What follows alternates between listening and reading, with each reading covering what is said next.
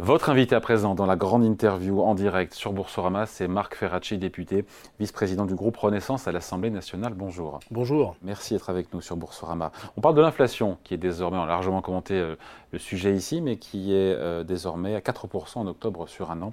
Chiffre INSEE, Eurostat nous dit 4,5%. Bon, bref, euh, on était comme à 4,9% au mois de septembre, c'est dire si la marche a baissé. la question c'est en quoi est-ce que le gouvernement est responsable ou pas de cette bonne nouvelle? C'est une bonne nouvelle.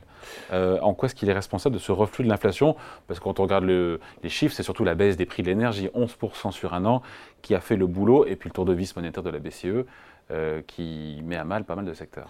Oui, il y a des mécanismes de marché qui sont à l'œuvre, évidemment. Euh, la baisse des prix de l'énergie, qui est une composante très importante et qui peut d'ailleurs faire espérer que euh, cette baisse de l'inflation va se traduire à un moment ou à un autre par un rebond de la croissance, parce que les coûts de production énergétique sont une dimension très importante de la contrainte pour nos industriels. Et puis effectivement, ça a été dit par le gouverneur de la Banque de France, la stratégie de la Banque Centrale Européenne consistant à resserrer les taux pour lutter contre l'inflation dans les derniers mois, aujourd'hui se justifie moins.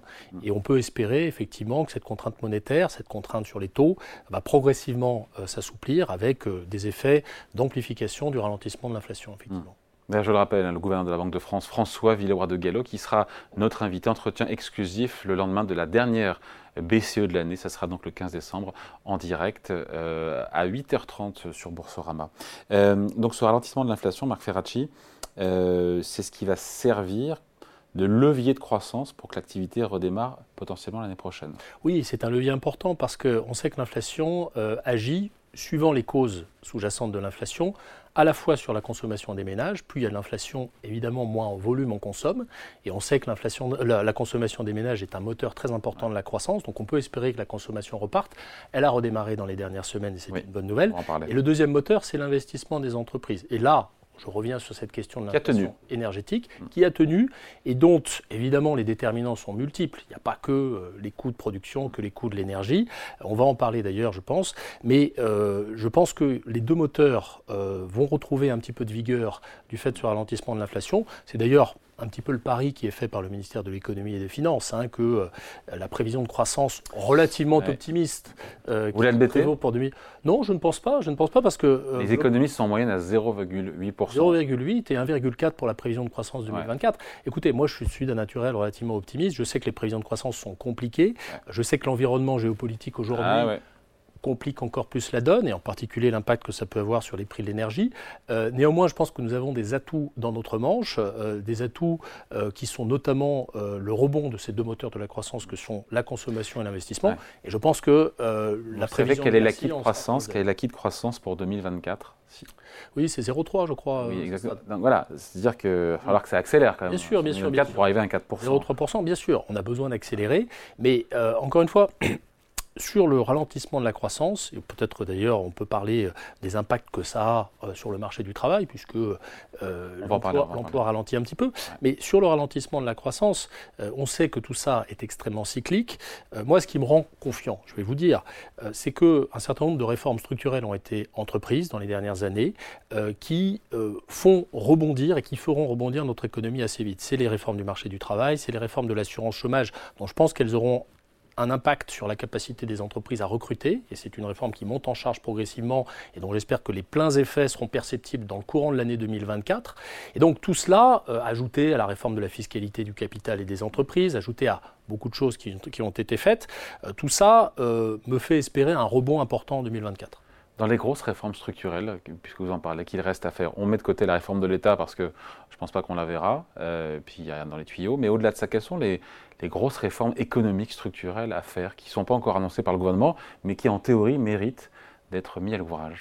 Alors, moi, je pense qu'on n'est pas allé forcément assez loin dans euh, des réformes sur le marché des biens et services qui consistent à faire sauter un certain nombre de barrières à l'entrée des conditions d'installation, des conditions de diplôme dans un certain nombre de professions réglementées.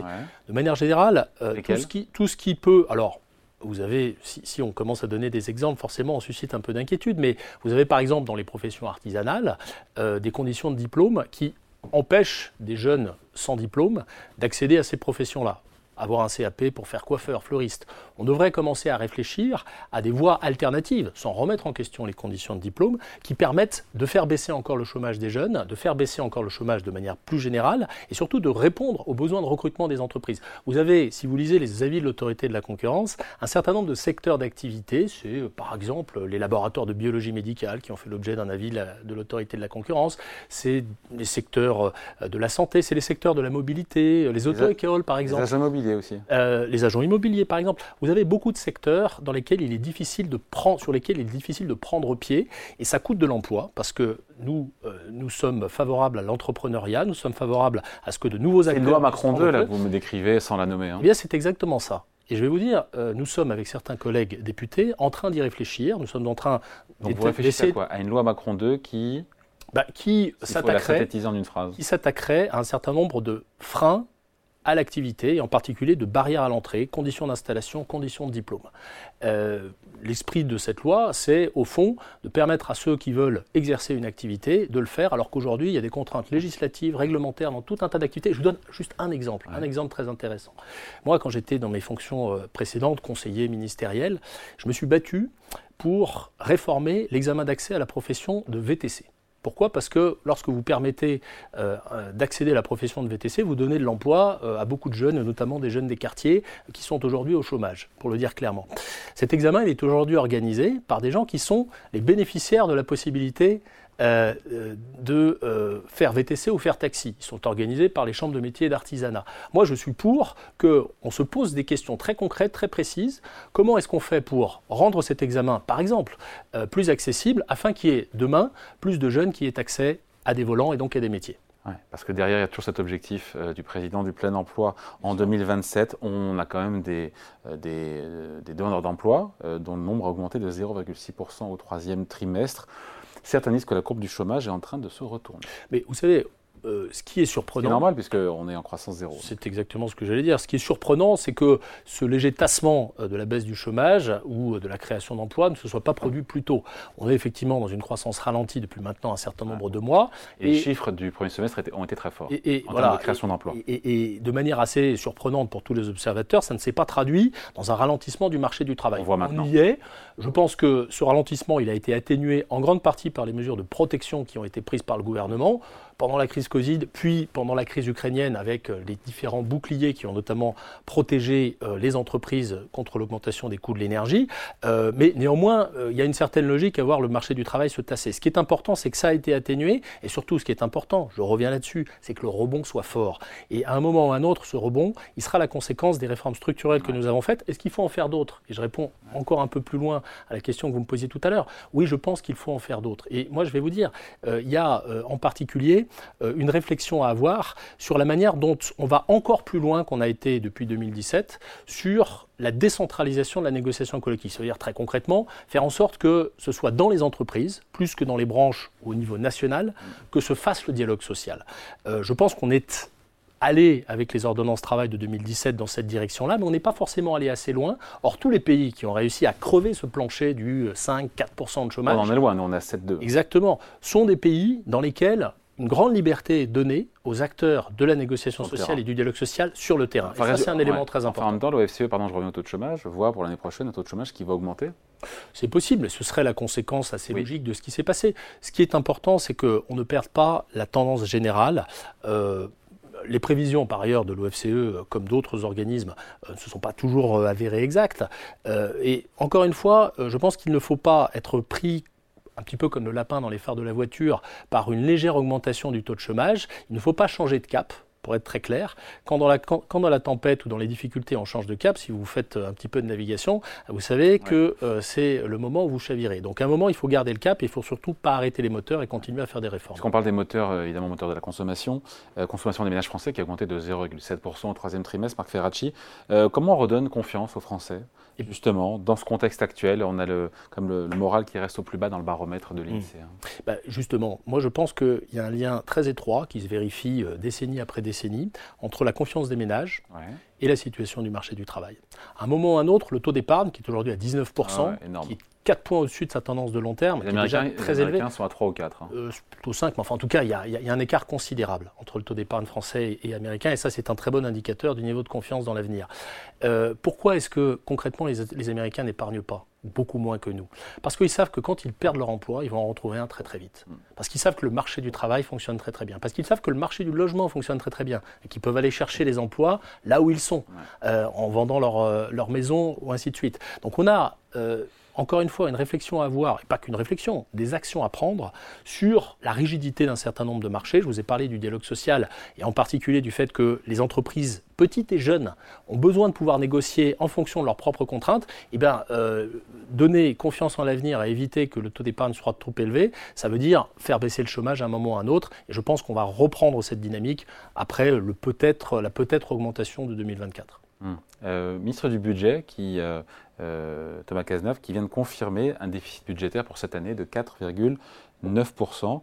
Euh, Est-ce que vous savez, Marc Ferracci, à combien on sera en moyenne en zone euro en termes de déficit public cette année Quand nous, Ah bah, on est à la- 4,9. La, la- la- Vous aimez les chiffres? la plupart des pays sont désormais en dessous des 3% de déficit. 3,4%. Voilà. On le est seront- ils le seront la- 1,5 points de et le plus. seront, et le seront Vous assumez prochaine. de dire que la France est un mauvais élève en matière de finances publiques.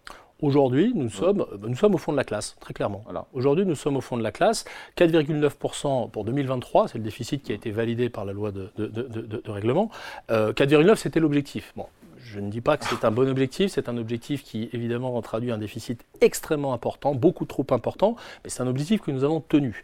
Pour 2024, l'objectif c'est 4,4. Quatre, ouais. Nous avons fait nos meilleurs efforts à l'Assemblée nationale. J'ai moi-même porté un amendement qui Oui, fait réaliser quelques centaines de millions d'euros d'économies au budget de la sécurité sociale pour faire en sorte que cet objectif de 4,4 soit tenu. C'est extrêmement important, mais vous avez raison. Je ne vais pas esquiver le- le- la question ni le débat. Euh, Nous sommes en retard par rapport à nos, à nos partenaires européens. En même, je- temps, en même temps, si on resserre trop, les, on consolide trop vite les finances publiques, il n'y a déjà pas beaucoup de croissance. Vous savez, Euh, pour, cette question pour réduire de- la dette, pour réduire la dette, il faut marcher sur deux jambes. Il faut réguler la dépense publique, mais la réguler de manière intelligente, c'est-à-dire éviter le rabot. C'est pour ça que moi je suis. C'est ce que vous faites indirectement. Alors, Quand, quand le ministre euh. Le Maire vous dit, faut, les gars, euh, députés, il faut trouver un milliard d'euros d'économie, euh, on fait du rabot, je vais, non je vais introduire de la nuance. Le rabot, c'est dire à tout le monde, vous baissez euh, de 2, 3, 5, 10% euh, les budgets de vos ministères. Une approche intelligente de la dépense publique consiste à évaluer ce qui marche et ce qui ne marche pas. C'est ce que j'ai fait, moi, avec un rapport transpartisan sur les exonérations de charges sociales, Oui. avec mon collègue Jérôme Gage du Parti Socialiste. Euh, et nous avons euh, identifié que certaines exonérations, pas toutes, certaines exonérations n'étaient pas efficaces en termes de création d'emplois. Au-delà de 2,5 SMIC, Tout à fait. les exonérations de charges ne sont pas efficaces. Ne sont pas efficaces en termes de Vous création expliquez pendant des années que c'était utile, les exonérations Non, c'est faux. Alors, je vais vous dire, je signais euh, dès les années 2014-2015 des tribunes avec mes collègues universitaires pour dire que les exonérations sur les hauts salaires, ça n'a pas d'effet en termes d'emploi. Et Parce que, le taux de beaucoup- chômage, parce que le taux de chômage est déjà très très bas pour ces gens-là. très très bas, et ça veut dire que les gens à ces niveaux de salaire-là ont un grand pouvoir de négociation. Une exonération, elle est en réalité très vite captée sous forme d'augmentation de salaire brut par les gens qui sont à ces niveaux de salaire. C'est pour ça qu'il n'y a plus beaucoup d'effets sur l'emploi. Mais pour aller au bout de votre question sur, euh, sur la dette, à un moment, euh, il faut réduire la dépense publique en l'évaluant de manière systématique. C'est pour ça que moi, euh, je Enfin, c'est pas la propose réduire, c'est réduire ça, c'est la freiner, c'est pas la réduire. la freiner, la réduire en pourcentage du PIB, Ouais. on va le dire comme ça. Moi, je préconise de mettre en place ce que l'on appelle, et ce que dans d'autres pays on pratique, des sunset clauses, c'est-à-dire des clauses d'extinction. Ça veut dire que certaines dépenses, pas toutes, sont par nature provisoires, elles sont assorties d'un calendrier, elles s'arrêtent au bout de 3 ans, 5 ans, c'est la loi qui en décide, et elles ne deviennent pérennes que si une évaluation a montré qu'elles atteignaient leurs objectifs. Il y a des pays qui pratiquent ça, et ça revient à inverser la charge de la preuve. Parce qu'aujourd'hui, quand vous créez une nouvelle dépense ou une niche fiscale, on Impossible. adore, on adore les niches fiscales, Ouais. impossible de la supprimer. Impossible de la supprimer parce qu'il faut faire la preuve que ça ne marche pas. Et c'est très dur. Demain, avec les sunset clauses, il faudra, pour la pérenniser, faire la preuve que ça marche. Et là, ça inverse complètement la logique. Et là, vous avez des volants d'économie intelligente, c'est-à-dire basés sur des évaluations rigoureuses. Est-ce que ça a des impacts sur l'emploi, sur le logement, sur le résultat des élèves? Si vous voulez euh, évaluer le dédoublement des classes, par exemple, il faut tout évaluer. Parce que pour Ça, atteindre 2, euh, enfin, sous les 3% de déficit public en- 2,7. 2,7 en 2027, je crois que c'est 12 milliards d'euros d'économies Eh par ben, an il faut qu'il marcher faudra sur trouver. deux jambes. Euh, Oui, mais regardez, il y a les économies, ça c'est la première jambe. C'est pas 500, 600 millions par-ci par-là qui va Vous avez raison, 12 vous avez raison. Euh, néanmoins, c'est pas complètement négligeable, C'est vrai, 500, c'est 600 vrai. millions. Mais la première jambe, c'est de faire des économies et il faut les faire de manière intelligente avec de l'évaluation. La deuxième jambe, c'est d'accroître les recettes. Et c'est la question du plein emploi. À un moment ou à un autre, On a 68% de taux d'emploi. La proportion des gens en âge de travailler qui ont un emploi, c'est 68%. Alors, est-ce que ça veut dire grand-chose C'est en comparaison que ça a du sens. L'Allemagne, c'est quasiment 10 points de plus. Mm. C'est cet écart entre la France et l'Allemagne qui explique en très large partie l'écart de PIB par tête. Et vous le savez, le PIB par tête, c'est ce qui détermine notre richesse. C'est ce qui la France a décroché en PIB par tête depuis Tout à fait. siècle. Non, mais sévèrement. je crois qu'en PIB par tête, on est genre 15e. Pardon, j'ai plus ça en tête. On est même euh, au-delà. On est au-delà, au-delà de la 20e position. Au-delà de la 20e position en PIB par tête. Pour la sixième puissance du monde. Hein. Donc, euh, donc c'est, alors après, il y a des pays qui en PIB par tête sont très hauts pour des raisons un peu spécifiques. Vous avez des pays du Golfe, vous avez bon, il faut faire attention quand même au, au classement euh, sur ce critère-là. Mais ce que je veux dire, c'est que ça doit être un objectif que d'élever notre taux d'emploi parce que c'est la condition, d'abord pour réduire notre dette et pour retrouver une forme de souveraineté vis-à-vis des marchés financiers. Moi, j'ai toujours, vous savez, en tant que législateur, j'ai toujours en tête euh, l'exemple de l'Istrus qui est arrivé avec un programme On a largement commenté, vous avez raison. et euh, de réduction de la fiscalité. Programme ultra-libéral, hein, ultra-libéral, qui aurait dû d'ailleurs peut-être plaire sur le papier au marché. Oui et non, parce que, oui non, parce que vous aviez, vous aviez quand même euh, un volant d'augmentation de la dépense publique qui était important. Elle jouait sur les deux tableaux. Résultat, elle a pris de manière frontale euh, la pression des marchés financiers, qui est devenue totalement insurmontable, et elle a passé, je crois, 40 jours, 40 euh, jours euh, au 10 Downing Street. Donc, à un moment, il faut voir que... Son programme a été mis jeté aux orties. Bien sûr, la souveraineté, y compris politique, c'est-à-dire nos choix politiques, dépendent aussi de notre capacité à réduire la dette. Et puis après, il y a toutes les autres déclinaisons de la souveraineté. La souveraineté énergétique, à un moment, il faut investir, on le sait. Il faut investir dans le nucléaire, ça va coûter très cher. Il faut investir dans, dans un tarif de l'énergie qui soit faible. Je discutais avec un, grand acteur du secteur industriel encore hier, euh, qui regarde avec beaucoup, beaucoup euh, d'attention et de préoccupation les discussions autour de la réforme euh, du, système européen des prix de l'électricité. on a besoin d'être compétitif et à un moment ou à un autre, si on veut d'une part conjuguer la capacité d'EDF à financer ses investissements et d'autre part fournir un prix suffisamment bas aux industriels, à un moment il faudra de l'argent public. Pour tout ça, moi je n'ai qu'une solution à proposer en tant qu'économiste plutôt spécialisé sur les sujets du travail et d'emploi, c'est d'augmenter notre taux d'emploi, d'augmenter notre croissance potentielle pour dégager les ressources qui permettront les investissements d'avenir. Tout a été fait euh, jusqu'à présent. On a eu la réforme du marché, euh, la réforme de l'assurance chômage, on a eu le, je pense qu'on peut aller plus loin. Je pense qu'on peut aller plus loin. Moi, je vais vous dire, j'ai regretté que la réforme des retraites n'aille pas plus loin je militais pour qu'on fasse 65 ans ah euh, sur l'âge légal. Oui, enfin, c'est un élément très important. Il y aurait du monde dans la rue, dis donc, avec vous. Hein. Ah, vous savez, on a eu du monde dans la rue. Euh, Plus encore. De toute façon, je ne sais pas. En, en, vérité, je ne sais pas. On ne sait pas dire. À un moment, il y avait un mandat politique. On ne va pas refaire l'histoire évidemment, mais il y avait un mandat politique. Cette, euh, cet âge des 65 ans, il était dans le programme du président de la République. Moi, je pense qu'on aurait pu y aller, mais on ne va pas refaire cette histoire-là. Aujourd'hui, vous me parlez de l'assurance chômage. Oui, on a fait deux réformes de l'assurance chômage. Je peux le dire, j'y ai assez largement contribué quand j'étais au cabinet de Muriel Pénicaud. Euh, et j'y ai contribué euh, en tant que rapporteur du dernier projet de loi sur l'assurance chômage qui a euh, été examiné à la fin 2022. avec ces deux réformes, on est à peine rentré dans la moyenne euh, des pays comparables en termes de générosité de notre système d'assurance chômage. La réalité, c'est qu'il y a des pays euh, dans lesquels les règles sont beaucoup plus exigeantes, que ce soit sur l'éligibilité, combien de mois pour avoir l'assurance chômage, ou que ce soit la durée. Donc je pense que la réflexion doit se poursuivre. Et puis après, il y a ce que j'évoquais tout à l'heure, c'est-à-dire des réformes plus structurelles sur le marché des biens, qui créent des emplois, qui par ailleurs euh, permettent d'améliorer le pouvoir d'achat de manière intelligente. Quand vous vous améliorez la concurrence parce que vous faites péter ah les barrières à l'entrée, eh ben vous faites baisser les prix. Ça coûte rien à l'État en plus, genre de truc. Et ça ne coûte rien à l'État. Et on n'a plus, on plus les moyens, ça vous a pas échappé, c'était le point de départ. On n'a plus les moyens de, payer des chèques aux, Français pour soutenir leur pouvoir d'achat. Donc à un moment, il faut agir sur du structurel, il faut agir sur la formation des prix, sur la formation des salaires. Quand Macron 2, elle pourrait arriver quand? Écoutez, pour l'instant, on, est en phase de diagnostic, je pense, jusqu'à la fin de l'année avec mes collègues. Et j'espère qu'ensuite, euh, il y aura une initiative, proposition de loi, projet de loi, donc initiative parlementaire ou gouvernementale, on ne sait pas encore. Mais je pense qu'il y a du grain à moudre euh, et beaucoup de choses à faire euh, pour, encore une fois, déverrouiller euh, l'activité et l'emploi. Vous reviendrez nous en parler. Avec plaisir. Merci en tout cas. Marc Ferracci, député, vice-président du groupe Renaissance à l'Assemblée nationale, invité de la grande interview en direct sur Boursorama. Merci, à bientôt. Merci à vous.